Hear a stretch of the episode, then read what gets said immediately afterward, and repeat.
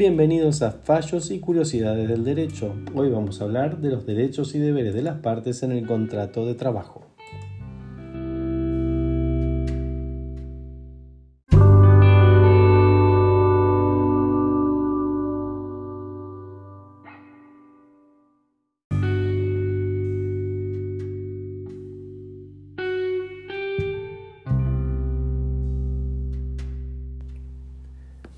Relaciones laborales fluyen con intercambios permanentes de prestaciones en las cuales trabajadores y empleadores se relacionan con el objeto de desarrollar una actividad productiva.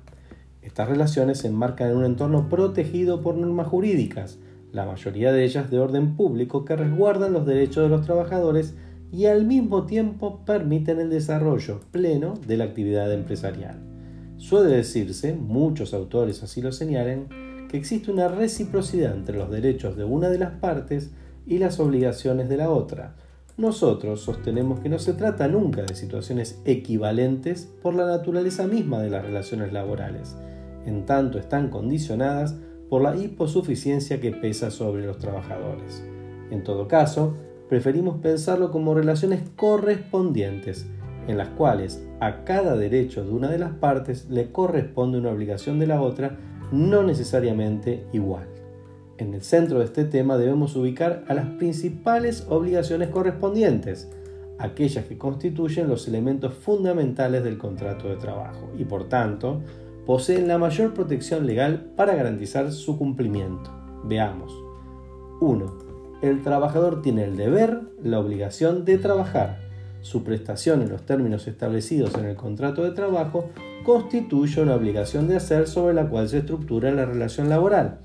Y dos, el empleador tiene el deber, la obligación, de abonar la remuneración por la prestación laboral recibida.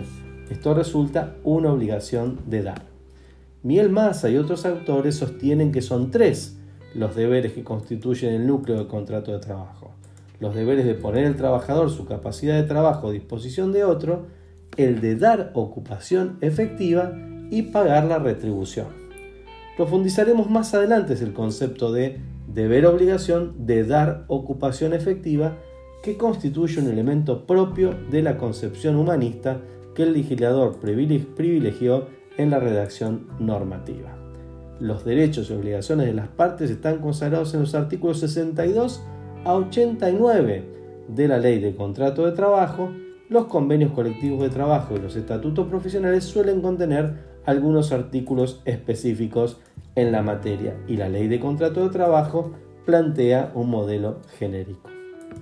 La doctrina, a los efectos didácticos, estructuró un sistema clasificatorio agrupando los derechos y obligaciones según los mismos correspondan a la protección de los intereses de los empleadores o de los trabajadores.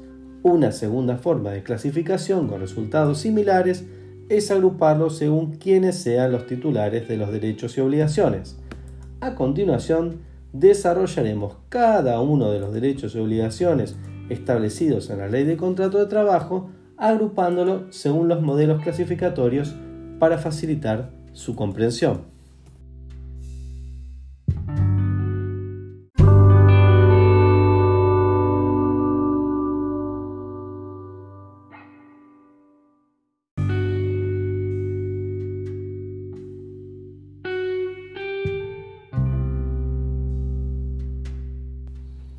Veremos entonces los deberes comunes de las partes.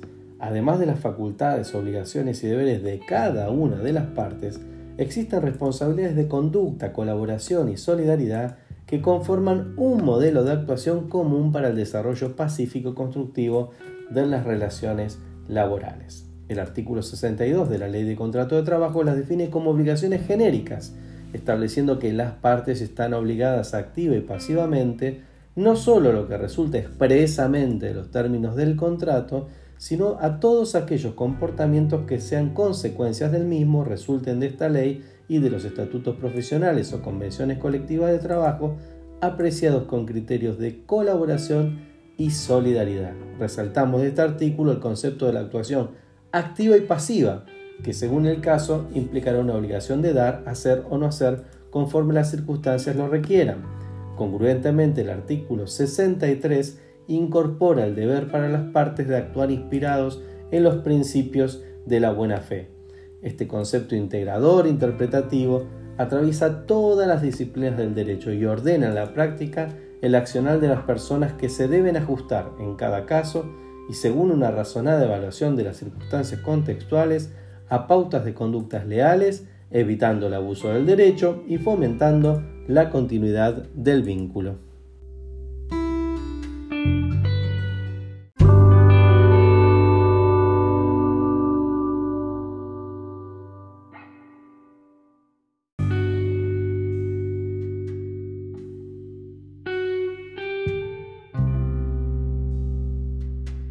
Ya vimos los deberes comunes, ahora nos vamos a concentrar en los derechos y atribuciones del empleador.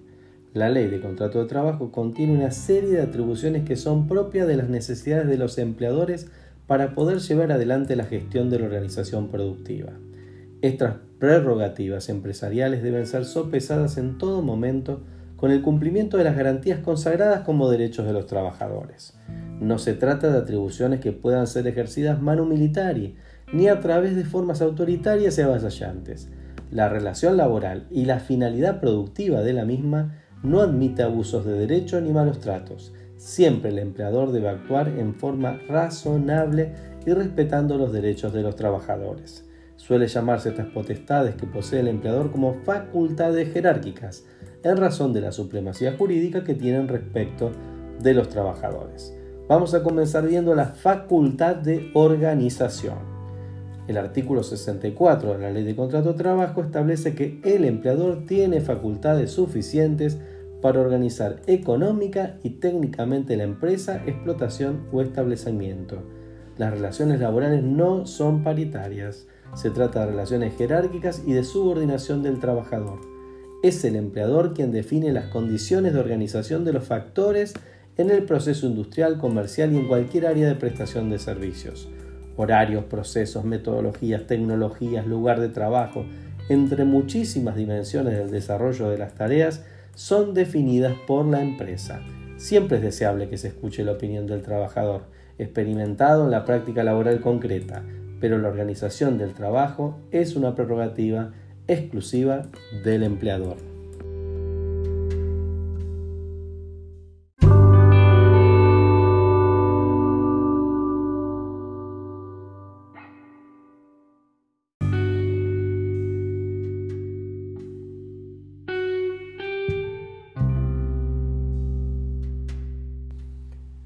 Las facultades de organización, nos concentraremos ahora en la facultad de dirección. La organización explica un esquema de funcionamiento de la empresa, pero requiere para su ejecución concreta de la dirección que debe realizar el empleador mediante órdenes e instrucciones para alcanzar los objetivos deseados. En tal sentido, el artículo 65 señala que las facultades de dirección que asisten al, al empleador deberán ejercitarse con carácter funcional, atendiendo a los fines de la empresa o a las exigencias de producción sin perjuicio de la preservación y mejora de los derechos personales y patrimoniales del trabajador. Se trata de una facultad amplia que implica un deber de obediencia del trabajador, pero como queda claro en el texto legal, se circunscribe a las necesidades concretas y razonables que existe la gestión empresarial. Por su parte, también el empleador tiene la facultad de control, Organización y dirección son facultades que requieren de un tercer elemento que es el control, de tal modo que se verifiquen los hechos el cumplimiento de las pautas y órdenes impartidas. El control del trabajo es de carácter amplio, puede tener por objeto verificar el cumplimiento de horarios y puntualidad, evitar robos, verificar los ritmos productivos individuales y colectivos y la calidad del trabajo. Los avances tecnológicos han desarrollado nuevas prácticas informáticas en materia de control los cuales deben respetar la dignidad del trabajador y su derecho a la intimidad. A la vez que establece la facultad de control, la ley de contrato de trabajo le pone límites a su empleo abusivo e invasivo. Existen límites genéricos, consecuentes con la obligación de actuar de buena fe, y límites concretos como los establecidos en el artículo 70 de la ley de contrato de trabajo. Complementariamente, el artículo 71 establece el límite a la actividad invasiva de los controles, estableciendo la obligación de transparentarlos y ponerlos en conocimiento del trabajador. El artículo 72 le otorga a la autoridad de aplicación la facultad de verificar que los sistemas de control empleados por las empresas no afecten en forma manifiesta y discriminada la dignidad del trabajador.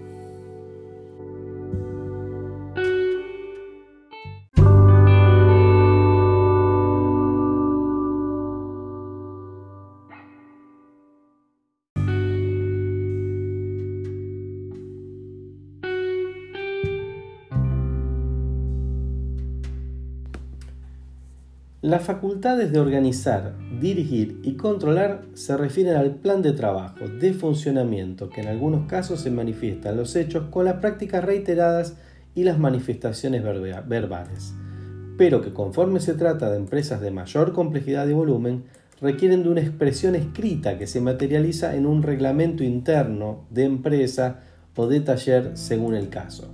Usualmente los reglamentos se refieren a horarios, conductas, formas adecuadas de prestación laboral, uso de medios de protección, etc. Estamos hablando en ese caso del poder reglamentario.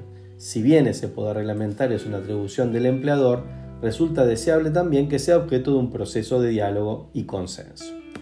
Hablaremos ahora de las facultades de modificar las normas y modalidades de la prestación del trabajo, que es conocido por, por el término latino ius variandi.